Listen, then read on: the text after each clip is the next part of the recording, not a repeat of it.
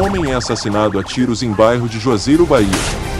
Na noite da última segunda, ontem, 21 de junho, um homem, cujo nome ainda não foi oficialmente divulgado, foi executado na Rua 3, no Olarias, em Juazeiro, Bahia. Vítima foi alvejada por disparos de arma de fogo e perdeu a vida no local. A polícia militar esteve presente e preservou o ambiente do fato. Após os procedimentos padrões pelo Departamento de Polícia Técnica, o corpo foi encaminhado para o IML. Não há mais informações formais sobre a ocorrência.